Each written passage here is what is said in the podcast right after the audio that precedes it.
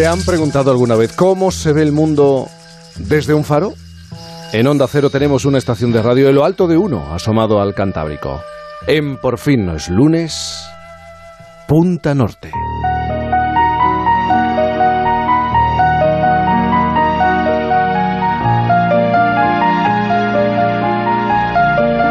Punta Norte con Javier Cancho. Javier, buenos días. ¿Qué tal, Jaime? Buenos días. ¿Cómo estáis? Muy bien, hoy me froto las manos y sé que voy a disfrutar, porque he oído a la hija del farero que nos avanza, vamos a hablar, a relatar la historia de una muerte, una muerte en extrañas circunstancias. Intuyo que tiene que estar relacionada con Sunset Boulevard con el crepúsculo de los dioses. El título de esta película en español me gusta aún más que el original, que es uno de esos peliculones que rodó Billy Wilder y que precisamente hace poco eh, yo he vuelto a ver. Yo al menos lo, me encargo de verla dos veces o, tres al año.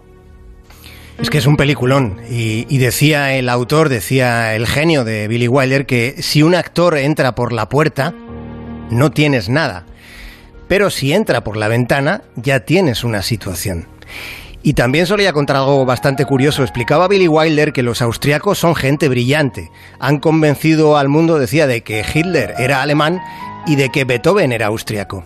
A Billy Wilder le encantaba un lugar de Austria llamado Viena. Viena hay cuatro espejos donde juegan tu boca y los ecos hay una muerte para piano que pinta de azul a los muchachos. Por quedarse en Viena, la madre de Billy Wilder acabó muriendo en el campo de exterminio de Auschwitz. La familia de Billy Wilder se mudó a Austria, aunque en su origen el país de procedencia es otro. Él había nacido en un lugar de Polonia, de cuyo nombre nunca consigo acordarme, Jaime. Habiendo llegado al mundo en la vieja Europa, al final terminó siendo, como sabemos, un cineasta muy estadounidense. Estamos hablando de este que fue el tipo que rodó con faldas y a lo loco. No se lo diréis a nadie, ¿verdad? ¿Decir qué? Si me cogieran otra vez bebiendo, me echarían de la orquesta.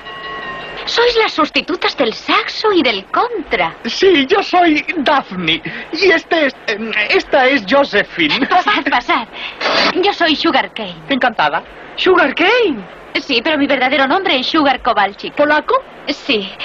Vengo de una familia musical. Mi madre es profesora de piano y mi padre dirige. ¿Y qué dirige? El tráfico en una calle de Baltimore. Oh. oh.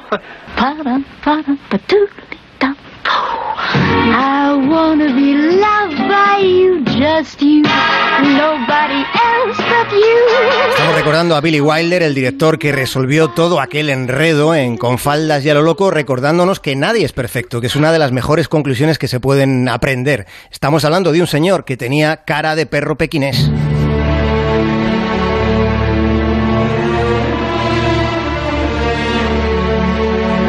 Con faldas y a lo loco, el apartamento, Irma la dulce o la mismísima primera plana. Son todas películas indispensables que hay que ver, pero claro, es que me estás tocando el tema del crepúsculo de los dioses, una gran obra maestra, un referente en la historia del cine por muchas cuestiones, ¿eh? por muchísimas cuestiones, y novedades que introdujo en el relato cinematográfico. Pero sobre todo es una película cruda, muy cruda, porque nos explica o nos hace ver cómo Hollywood ya por aquel entonces trataba a las que habían sido sus estrellas y las que pudieran ser. Sí, las trataba mal a partir de cierto momento, sobre todo. Del crepúsculo de los dioses podríamos decir, como, como enfatizas, Jaime, pues que, que, es, por ejemplo, malabarismo cinematográfico. En esa película, Billy Wilder utiliza uno de los contrapicados más fabulosos de toda la historia del cine, cuando se saca el cadáver del guionista de la piscina de Norman Desmond. De hecho, también puede decirse, y lo digo porque, porque a mí me lo parece también, que Norma Desmond es el, el personaje quizá más turbador de todos cuanto hiciera de todos cuanto interpretara la gran Gloria Swanson. Ya han llegado los de las cámaras. Dígales que se larguen. No estamos para cámaras. Señorita Desmond, ¿quiere decirnos alguna cosa? Cámaras. Llegaron, Max. Sí, ya están aquí, madame. Están aquí. Dile al señor de Mil que enseguida bajo.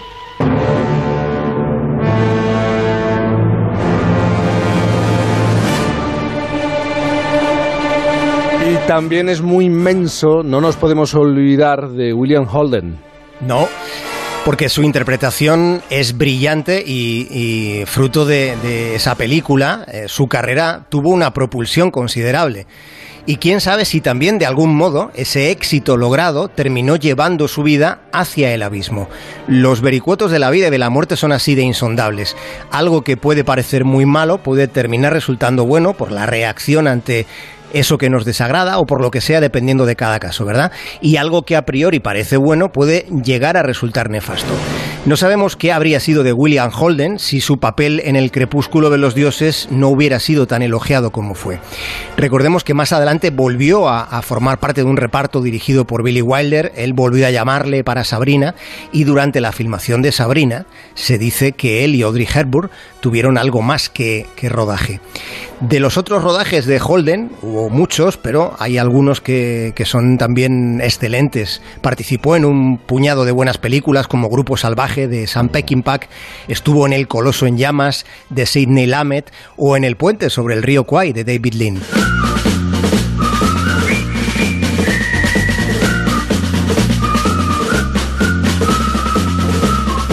Si esa manera de morir y de relatar muerto lo que había ocurrido en los últimos meses de su vida fue eh, un cambio en el mundo del cine, en la ficción, estoy hablando de William Holden, ¿qué pasó con su muerte? Su muerte, eh, bueno, real, una muerte extraña.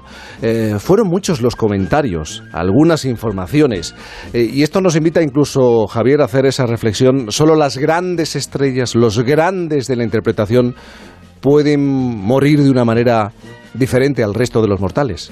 Sí, eh, acostumbran a algunos, eh, no, no es una generalidad, pero acostumbran a morirse de una forma bastante elocuente. En el caso de Holden, eh, aquello sucedió el 19 de noviembre de 1981. Hubo quien al día siguiente, algún periodista escribió que William Holden murió por causas naturales, pero muy poco usuales.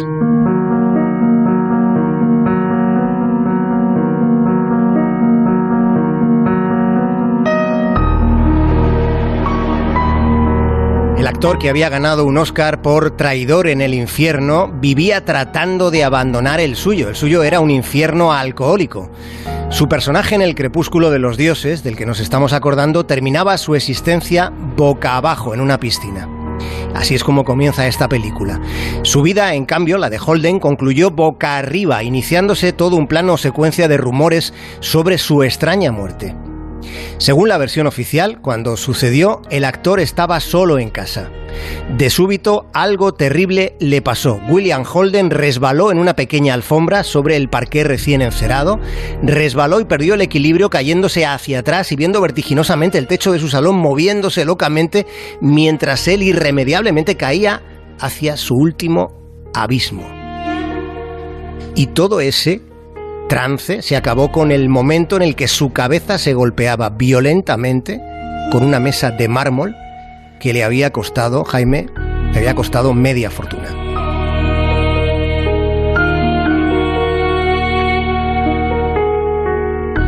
No hay ninguna película que resista este final. Eh, no hay ninguna película que resista este final. El infortunio, morir con una mesa o por culpa de una mesa de mármol.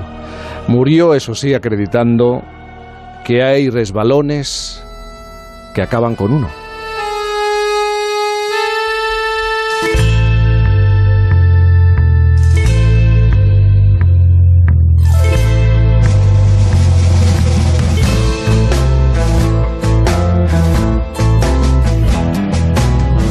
Javier, alguien del equipo me ha dicho, no exageras cuando has dicho que la ves dos o tres veces al año. No, no, porque traslado el relato de esa época al momento actual. Podríamos hablar de cine, podríamos hablar sobre todo de televisión, la crueldad y esa sensación de ser piezas de un tablero que mueven otros.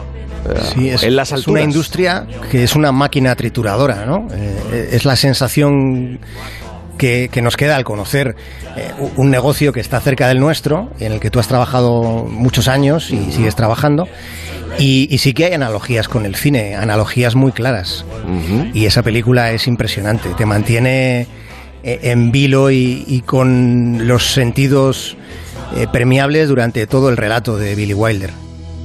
Piezas de un ajedrez o simplemente números, que también podríamos entrar en ese debate. Al final todo se reduce a números y a cuentas. Eh, Javier Cancho, desde ese faro que mira al Cantábrico, el próximo domingo fin de semana espero que no llueva ni sople mucho el viento. Un abrazo muy grande. Un abrazo enorme, Jaime. Hasta el domingo que viene.